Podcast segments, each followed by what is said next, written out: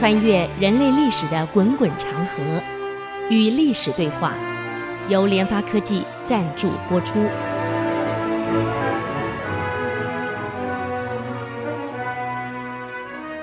各位好朋友，大家好，这里是 IC 之音广播电台 FM 九七点五，您所收听的节目是《与历史对话》，我是刘灿良。啊、前两周呢，我们请您说讲一些蟋蟀的故事吧，补充您的故事啊，大家轻松一下。今天我们来看一看比较严肃的问题了。这中国历代王朝啊，有一个毛病，就是后宫的斗争。这个明的这个初期啊，很稳定，是因为马皇后到这个徐皇后到张皇后都是非常好，婆媳关系好，而且对嫔妃又好。当然有有个特征。本身有儿子，后宫的斗争往往就是因为皇后不生不孕，所以带来很多的困扰。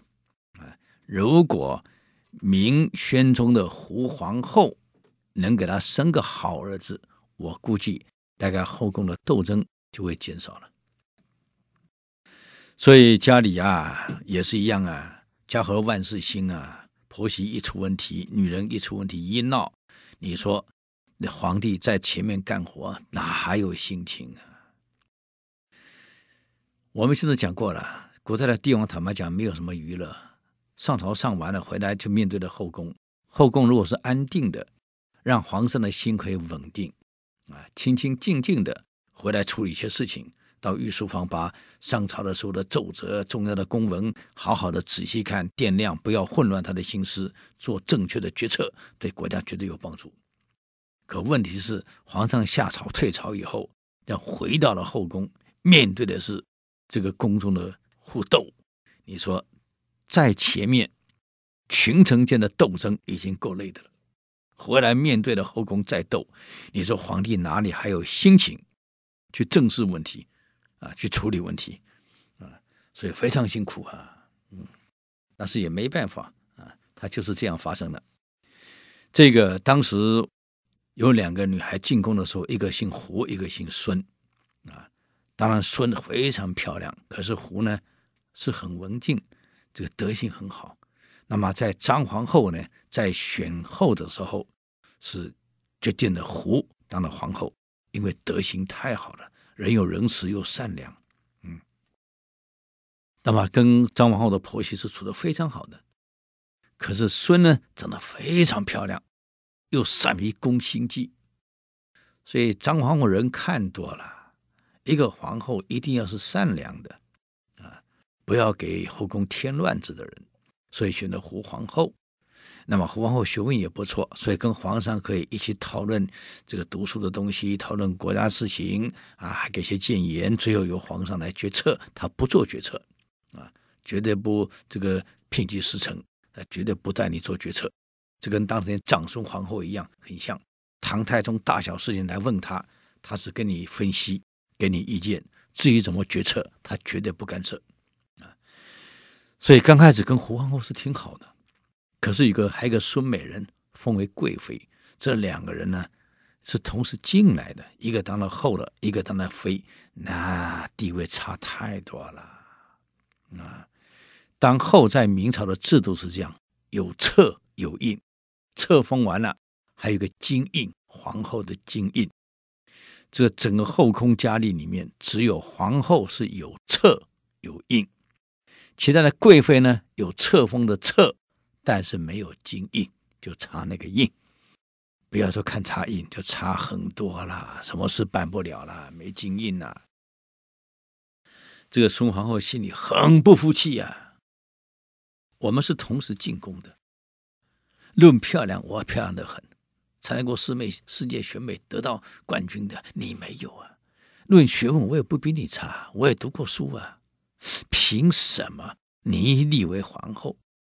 这个张太后也太糊涂了，为什么就让胡当了皇后，而我只能当贵妃？啊！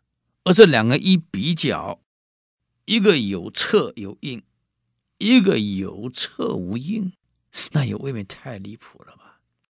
嗯，只要没有策没有印，我没那个金印，我什么事也做不了。有的印的话，我盖了章做了事，很多东西我可以传达了，就可以干扰政事了。可是我今天没有应，因此呢，他呢就试着这个皇上宠他。皇上其实很少去胡豪胡皇皇那个去。后来，呃，因为毕竟孙真的太漂亮了，太美丽了，又懂得撒娇啊。又懂得用各种功夫啊，让让皇上满意。可是胡毕竟是一个善良啊、正直的一个女孩子，她不懂，所以皇上呢，基本上就天天跟孙混在一起。孙贵妃呢，孙妃呢，就有一天跟皇上说了：“啊，皇上，我们的制度未免也太不公平了。为什么皇后有册有印，而我却有册没有印呢？”哎呀，这是祖上的制度嘛，这不能这样子说呀。嗯，哎呀，这个贵妃就开始闹了。哎呀，又是撒娇，又是闹，皇上因为宠她呀，啊，这个这个这个实在没办法。那好，嗯、啊，这个这个亲爱的，我也知道你心里不平衡，毕竟你们两个同时进宫的，一个封皇后，一个只是妃。光在宫里的地位，那就差太多了。各位，我知道你心里不舒服。这个其实就给你一个印，其实也没有什么不妨嘛。为什么一定要一个有册有印，一个有册没印呢？那这个事我也不能随便做主，我得请教张太后去。嗯，哎呀，那么其实孙呢闹一闹。啊，他说去询问太后，孙其实也不敢有什么要求，因为太后在啊，孙还对他有点畏惧感。这天宣宗呢进宫去了，找他母亲，啊，跟张太后说了，这个啊，儿臣呢有一件事想跟母后您讨论一下。母后一听，你有什么事？哎，母亲。嗯，我有一件事啊，但是放在心里很久了，一直不好意思讲出来。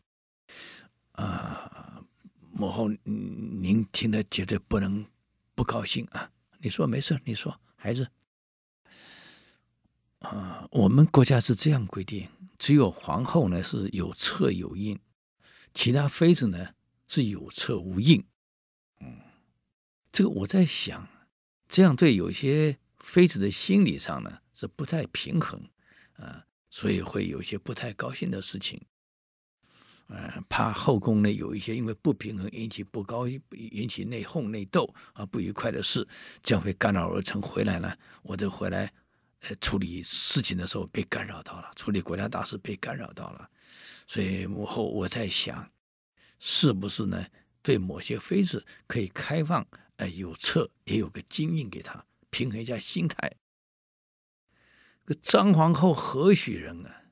这一听心里明白了，九成是孙妃在后面闹事儿。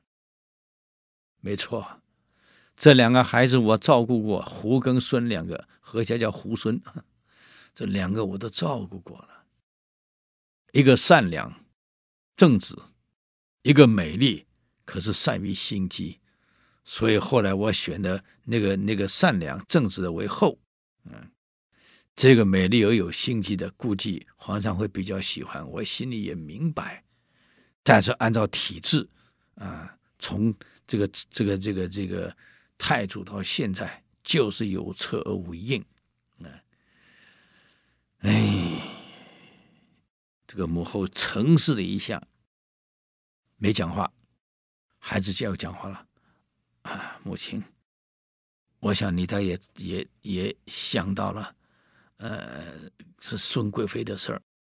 母亲点点头，我早料到了，一定是他跟你提的，嗯，呃，是他提的没错。但是母亲，我在想，两个同时进宫，呃，一个封后，一个封妃，本来差距就大了。这个差距更大，担心回来，担心后宫会不安定啊。结果如何呢？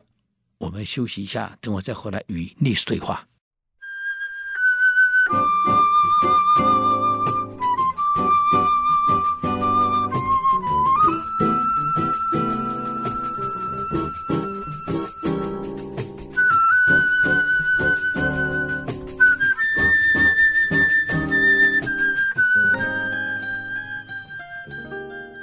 欢迎回来与历史对话，我是刘灿良。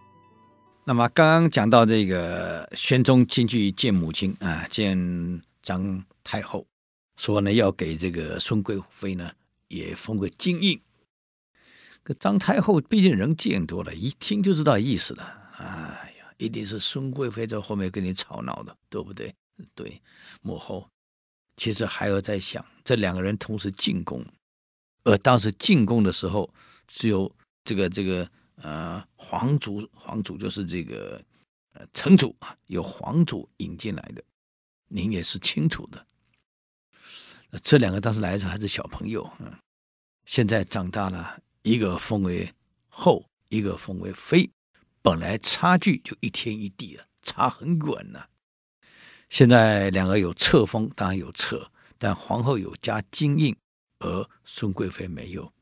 这两个是同时进来的，差距会这么大，难免造成心理的不平衡啊！因为心理的不平衡，我担心啊，将来后宫一定会有事儿。所以母后我在想，是不是给孙贵妃加个金印怎么样？来平衡她的心态啊！太后想了一想，嗯，孩子。这个胡皇后呢，有册有宝印，而孙贵妃有册没有宝印，这是祖宗定下来的，是不能改的，是规矩。啊不过孩子，你担心的事儿，母亲也担心过。两个人同时进来，我都很照顾，也都很乖巧。只是我感觉胡皇后呢，是比较善良、正直、单纯啊，所以我选了她让你当皇后，没有让孙当皇后。今天孙不平衡，心里不高兴啊，我也不能讲他不高兴了，总是会有点意见，嗯，这是必然的现象。如果这样下去，万一后宫有事儿，这个影响到您回后宫要休息、要处理朝政的事情，这样不太好。不然这样好了，呃，你再让我思考一下，如果没有问题，这样就下不为例，因为祖训不可改。除了胡皇后有册有印以外，孙。妃呢，就特例也给他个金印，就这样到此为止。以后其他的嫔妃都不可以，祖训不能断，啊、呃，也不能乱，也不能随便更改。嗯，可张皇的意思已经非常明显了，给孙贵妃一个印可以，但是规矩不能坏，从此以后不可以再再有其他的东西了。最后又补了一句话，我相信。孙贵妃在你面前闹过，啊，要求过，哎，这样给了金印以后呢，你本来心安一安，不要再闹了。后宫不能有任何的差错，你千万记得，你当皇上的人脑袋要清楚，后宫的事不要干扰到你。有问题，还是回来问母亲。因为后宫的事，母亲比你更清楚。你千万记得破例给他那个金印，但千万记得下不为例。第二，不要再让他给你出任何鬼主意，你一条都不能再听了。你听母亲的话，否则一定会乱。这个明宣宗哪里想那么多，只想到金印要到了。哎呀，什么鬼点子？怎么影响到朝中？就一个小女子，怎么可能？不太相信啊，就这样高高兴兴出来了。啊，出坤宁宫，马上跑去这个见这个这个孙妃了。啊，拿了个金印送给了孙妃。啊，笑容满面跟孙妃说：“哎呀，你看，小美人啊，你要的我都跟你要来了。啊，怎么样？你不是要要金印吗？现在有了，你现在也有车有印了，跟皇后一样啦。”这个孙妃谢完以后，其实也没有多没有多少笑容，因为张皇太后早就知道孙这个女孩子心机非常的深，她一定是连环计，一计加一计，所以这样一定有乱了后宫的事儿，意思已经警告了宣宗了，他将来再跟你出什么点子，讲什么话，你不能再相信，到今印到此为止，他要什么都不能再谈了，啊。可是宣宗哪里有那么多啊？为了个为了这个漂亮女孩，哎呀，给了金印呢啊！这天下朝了，高高兴兴又回来找孙孙贵妃，没想到一到了孙贵妃的这个这个住处以后呢，哎，来迎接她的居然是宫女。这皇上奇怪了，贵妃呢？啊，贵妃呃，这在里面，在里面。皇上进来了。看到贵妃拿冰在敷他的手掌心，啊，用冰敷在敷，啊，边敷是边哭。这宣宗觉得奇怪了，啊，你怎么了？手夹到受伤了？啊，怎么回事呢？啊，别哭了，怎么回事啊？哎呀，这个皇上就这样的，他他宠爱哪个贵妃的时候，最怕贵妃哭。嗯，这贵妃边哭边跟他撒娇啊，啊，皇后打我。宣宗一听，怎么可能？皇后这么善良，他也知道皇后善良，也没什么脾气的人，怎么可能会打你呢？啊！这孙贵把手伸出来，你看我的手肿成这样子啊！那他为什么打你呢？不就为了金印的事吗？啊，一个金印什么了不起？我不要了啊！我跟他吵，我不要了啊！当时我跟你讲要金印，你去跟太后讲，太后给给了同意了，你给了我金印，可是。胡皇后生气了，啊，胡皇非常生气，嗯，她怀恨在心，只有皇后才能有，啊，怎么连我也有呢？她本来就不高兴了。太后呢，又帮助皇后，你看，嗯，同时煽动孩子去恨婆婆。太后呢，劝胡皇后要立威，啊，不可以让我这样放肆，在我手心打了一百板。打手心打了一百板，看肿成这样子，我现在冰敷。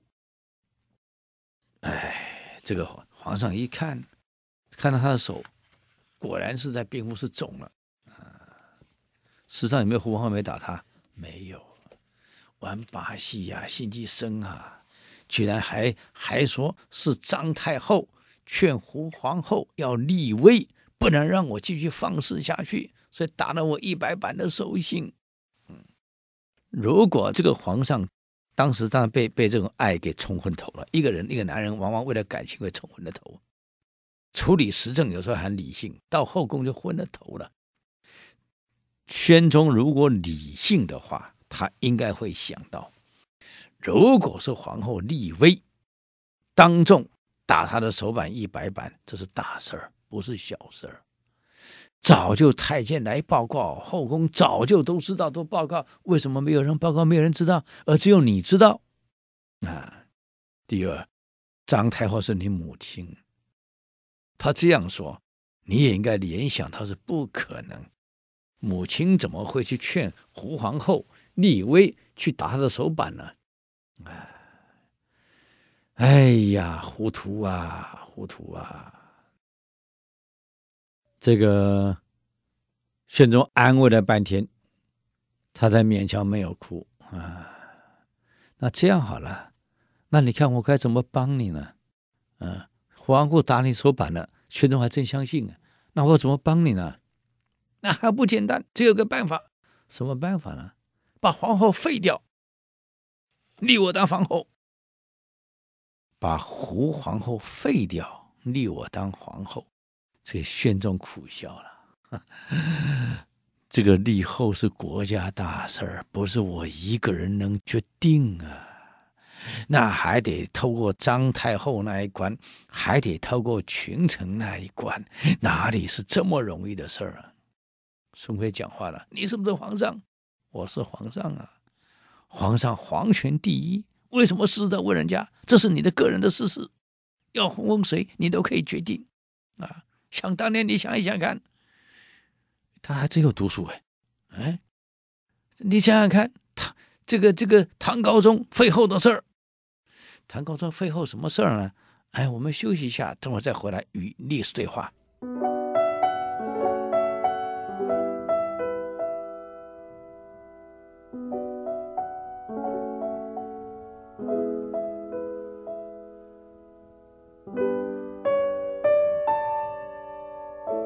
欢迎回来与历史对话，我是刘灿良。刚刚皇上说了，废后这可是大事儿呢，你开玩笑呢。哎，得经过母后那一关，还得经过群臣，哪里这么容易的事？您是不是皇上？我是皇上啊，那就对了。立谁为后？你是皇上，你可以决定啊。为什么要这样问来问去呢？当年这个这个唐高宗要废王王后，立武则天为后，找了长孙无忌，找了褚遂良，找了李绩，开了三次会，结果，李绩啥话没说。嗯，等到会开了三次会了，三次会的会中，只有褚遂良跟长孙无忌说了一堆，李绩啥都没说。高宗私下问他：“皇叔，这个立后的事儿，废后跟立后的事儿，开了三次会了，您怎么一一句话都不说呀？啊，什么话都没说，静悄悄的三个会，好像没开一样。”皇上，你先明白一下，我李绩现在的职位是什么？宰相啊，那就对了。请问皇上，宰相的职责是什么？是辅佐皇上处理朝政的事情。立后废后，这是皇家私人的事儿。我是宰相，只能处理朝中的事儿。至于后宫你们皇家的私事，我能干涉吗？皇上，既然是你们家的私事，你的私事，你决定就好了。为什么一定要经过宰相的会议呢？宰相不是在处理这个事儿，宰相的职责是处理国家事儿的。就好像一个公司董事长要找谁当夫人，难道还要经过董事会开会呀？没有那回事的。嗯高中听懂了，原来你可以决定的呀。嗯，其实李记在推耶，我告诉你，他这种这种，我告诉你，老板的家里事最好少插手，插手多了都会出问题。上次我跟你讲过了啊。哎呀，那个那个成祖的那位宰相啊，就是因为插手了汉王跟太子之间的斗争。最后命没有了，嗯，何苦呢？嗯，就是谢晋嘛，本来没事的，各位，所以皇族家的事不要去插手。他这样讲了，那唐唐高宗不是这样干的吗？他觉得这就好了。你听听李绩怎么说？哎呀，爱妃呀，这事不能这样讲。胡皇后又没有犯什么错，嗯，怎么能废呢？怎么没错？她跟你结婚几年了，一个孩子也没生，不要说孩子，跳蚤都没生出来啊！哎呀，那现在没生也不讲为以后不卫生，他不卫生的啊！废后为什么叫你废后？皇上，他犯了七条中的罪，你难道不知道吗？嗯，什么七条罪？宫中的规定有七出，我这这小子真厉害，连法律都清楚，你看到没有？啊！所以你还真不单纯呢，法律有七出，在后后宫的皇后有七出，这出来的出啊，就七种罪可以废后。第一个，嗯嗯，不孝顺父母。第一个啊，嫁回来当皇后了，跟皇太后对着干，跟先皇对着干啊。再来无子者，再来淫婢者，再来嫉妒者，再来恶疾者，有恶疾，再来多口舌者。再来窃盗者，当皇后的七个罪，任何一个罪都可以被废。他起初犯了一个无子，难道你不知道吗？宣宗想了一想，哎呀，没有错啊，你的法律很清楚啊，宫里的规定都很清楚啊。他是七出里面的一出，既然有一出，为什么不能废？哎，你笑他无耻，你也无耻啊！你别说他呀，那不是一样吗？我现在不是皇后，她是皇后。皇后有七出无子罪，我没有啊！我的法律真清楚啊，各位。所以宫里斗争啊，你看你你只要法给你掌握住了，皇上哪里没办法？嗯，那你能保障你当皇后就能生？我跟你保障，我一定能生。哎呀，口说无凭，爱妃，你这不是每个都是刘邦啊？刘邦后面的戚夫人也是这样斗的，可是刘邦就是掌握的很好啊。让戚夫人没辙呀，宣宗没办法，哎，你要怎么说？怎么保证？这样好了，皇上，如果我能先怀上儿子，你能不能废后立我为后？你说，这宣宗诚实没讲话，保持那里没讲话，你废后是大事儿，他知道这不是那么容易的事儿。你说，只要我能怀上儿子。他没有孩子，他犯七出，我没七出。呃，他可没想到你也犯了七出啊！嫉妒、口舌，怎么没七出？这个宣宗的口才不好，怎么碰到这这这这这个孙夫人，什么话也讲不出来了？嗯。后来宣宗说了：“这样好了，我答应你，如果你真能怀上皇子，我就封你为后。”如果到那个时候，胡皇后还是没有动静，那就封你为后。嗯，说好了啊，好了，嗯，那么这个这个事情以后呢，加上金印的事以后，太后确实把胡皇后找来了，跟胡皇后说：“孩子，这个孙妃在皇上面前这样闹事儿，闹了个金印的事儿。”我担心他还会有很多事会闹出来，后宫的规矩不能乱，你要立后位，啊，好好的惩罚他一次，让他以后不敢随便。如果皇上有意见，在我这个太后还在，皇上至少还是孝顺的孩子，你听我的，你立个威，让他以后不敢随便，否则会一直闹下去。这个胡皇后很有意思，母后，这种事我做不出来，要立威去打人骂人的事，我做不出来。哎呀，孩子，你真是太善良了，善良是有范畴的呀。你让孙这样闹下去，将来好，说不定皇上还真废后把你给废了。今天要金印，就说明了下一步一定是要废你。他想当皇后，难道这你看不出来？母后，如果这样，那就算了。其实我也不想当皇后，我一直在想当皇后有什么好？苦的要死，我又没孩子，早晚如果他生孩子，我也是会被废掉的。与其这样，不如早点废。我就在后宫念念佛啊。修修修修佛，度我余生，这样我没有挂碍，我反而更轻松。当皇后压力很大，要我立威去打一个人，这个我做不到。母后，你不要再逼我了。这个张太后，哎呀，怎么你会会善良到这样的程度啊？还退让到这样的程度？你身为皇后，怎么处处在让他，处处在退让啊？我正担心啊，他还有下一步啊，他还真有下一步。什么下一步呢？我们休息一下，再回来与历史对话。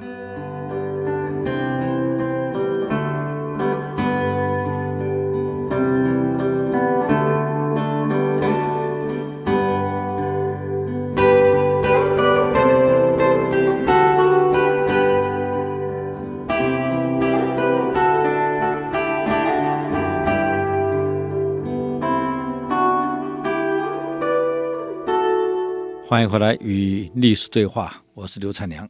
刚刚讲到这个孙妃啊，可能还有后续。哎，果然有后续。嗯，皇上答应他了，只要你能生孩子，我就让你这个，呃，把皇后位呢给你。嗯，那行啊，太棒了。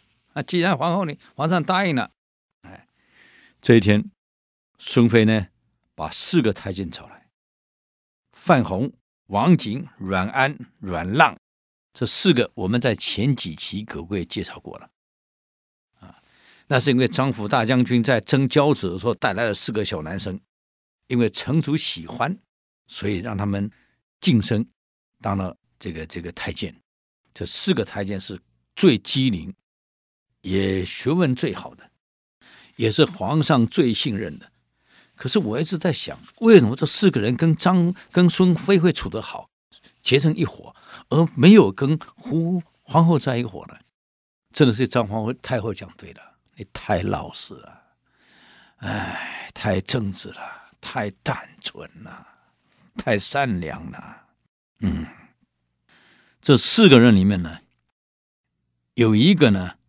叫王景的，啊，这个这个太监里有个叫王景的，从小呢，因为城城主很喜欢这四个，那么这个王景是从小呢被安排来照顾他的小孙子明宣宗，就现在这个宣宗，所以宣宗你想从小跟王景一起啊，这两个在一起真如鱼得水，带他玩，带他这个这个出点子，带他读书，哎呀。其他的太监蹦得要死，一个字不认识，啥事不能干，交代的事情丢三忘四。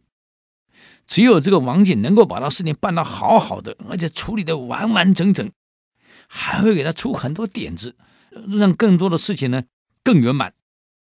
所以宣宗常在想，如果每个太监像王景这样处事干净利落，很圆满，多好啊！所以我那个太祖定的内监不得四字。不能读书，这是有问题的。因为王景这四个太监，包括王景在内，能够读书，诗书全通，才能帮我办事儿嘛。如果每个太监都像太祖要求的这样，不认识字，在宫内啥事办不了，那我很多事情谁去帮我处理啊？像东厂，东厂这么重要的，每天要写报告、写东西来给我，那么太监不认识字，厂工没办法看懂，怎么批，怎么送过来呢？这显然太祖错了啊！所以当时宣宗在内廷设了一个内书堂啊，专门让呢这个活泼玲珑的小太监去读书，培养他们将来好干活。后来到明英宗时代的大太监王政，土木堡之变就出在他手里，败在他手里。这个王政。就是这个小太监里面去读书里面功课最好的一个，从小是照顾明英宗长大的。那个明英宗是谁呢？哎呀，就是宣宗的孩子，嗯，九岁就继位了。那么现在呢，这个四个太监跟这个妃子呢，生关系非常的好，嗯。现在孙贵妃把他们四个人找来，说了一句话：“我很想怀孕，但是我也怀不了。我只要当上皇后了，你们四个人的好处自然是我会给你们的。啊，现在我一步一步在成功，我就差最后一步了。我需要装着怀孕，装着有孩子。”你们呢，想办法让皇上跟宫女先怀一个，怀完以后呢，那个就是我的。这个事该怎么做？你们应该知道啊。这四个人一听，跟孙妃说了，没事儿。尤其王景说，皇上是我一手带大的，啊，包在我身上。嗯，但是这个事情可不能泄出去呀。哎呀，皇后，你看还没当皇后哦，这四个人喊她皇后，这事绝对不可能泄出去。一旦泄出去了，我们四个跟你是同谋，不全命都丢了吗？怎么可能？保证你安安心心的啊，当上皇后。记得，子生则母亡，我们不会留任何活口的，您安心。这问题是孙贵妃也怀不了，怎么办？他们就选择几个漂亮的宫女美女啊，给皇上滋补。哎哎呀，不错呀。等皇上滋补了以后呢，哎，有时候他不一定来孙贵妃这里的时候，就让宫女给他们。后来有个宫女果然怀了，嗯，这一怀了以后呢，这这个是个大太监，就把这宫女隔离起来，理由很正当。你现在怀的是龙种啊，呃，不能出任何问题，所以皇上指示要好好照顾你们。那么这四个大太监啊，势力大啊，当然这宫女是相信的，就在一个安静的地方。给他养起来了。这个紫禁城这么大，我告诉各位，很大，前门到后门你走一天呢。随便找个地方安静的地方给他供养起来了，还找太监守住，没有任何人能进去啊。那么有个专门伺候他的小宫女，也就是里面就住了伺候他的宫女，跟这个怀孕的宫女，外面就是由这个这个王景来负责。守得紧紧的，任何人不得进出。那么这个孙贵妃呢，就骗皇上：“我怀孕了，我怀了。”他还真会演戏，一下要吃酸的，一下今天吃不下去了，哎呀，一下怎么样？肚子里面呢就垫了布，就一月没没随着看这个宫女的肚子呢到底有多大了，她就里面垫的呢就垫多高。反正你宫女的肚子怎么长，我的就怎么长。啊那么这个把皇上带大的是王景，现在跟孙妃是一伙，他也跟皇上说：“哎呀，皇上，这孙妃真怀了，怀孕的女孩子、女人呢需要保护啊，皇上，嗯、你只能在外面看看她，不要进去。你看她肚子都已经出来了，皇上很高兴啊，一看肚子真出来了，哎呀，好高兴啊！谁叫里面是垫的东西的？嗯，就这样子啊，孙妃呢？”也在安静的地方休养，因为怀了龙种啊，这可不能动啊。当，皇太后跟胡皇后说：“听说啊，这孙贵妃怀了，我是有点怀疑啊。你身为王后的，应该去看看她，也了解个事实。我真担心啊。”这个女孩在皇上面前耍什么诡计？哎，我担心啊，你这个皇后会会保不了啊！我早跟你说，你得立威，你又不肯立，现在嘛又传出她怀了。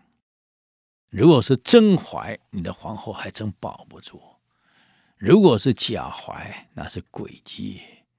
这个诡计会乱后宫，你为什么不去看看呢？胡皇后表面说好的好的母后，其实去都不去。为什么？如果她真怀了，那天意，反正我这皇后我也不想当，你就给她当，我好安安静静念佛去算了。人世间的斗争，我真斗怕了啊！为什么会这么苦呢？斗成这样子呢？嗯，哎呀，好累呀！后来果然没有过多久，这个宫女呢生了孩子了。一生下来的当天，王瑞就把孩子抱走了，跟个宫女说：“皇上要看看啊，我先把他抱走了，先抱走，接着送来了补药。怀孕生孩子的女人是要进补啊。这么一喝下去，那宫女当场就暴毙死了。”你看，古代后宫是个宫女，谁知道啊？就这样草草给她处理掉了。不但宫女死，连照顾她的宫女也死了。从此没有人知道。王睿就抱个孩子，赶快到孙妃那里去，说她生孩子了，赶快请皇上来看啊！啊，皇上高高兴兴的，哎呀，你真生了，真生了！皇上，你答应过我的，我生孩子得立我为后啊！当然，当然，我一定啊！你看，后来果然没有错啊，这个孩子是宫女生的，就变成了孙飞生的啊！那宫里反正也死了，伺候宫女的丫鬟也死了，没有人知道了。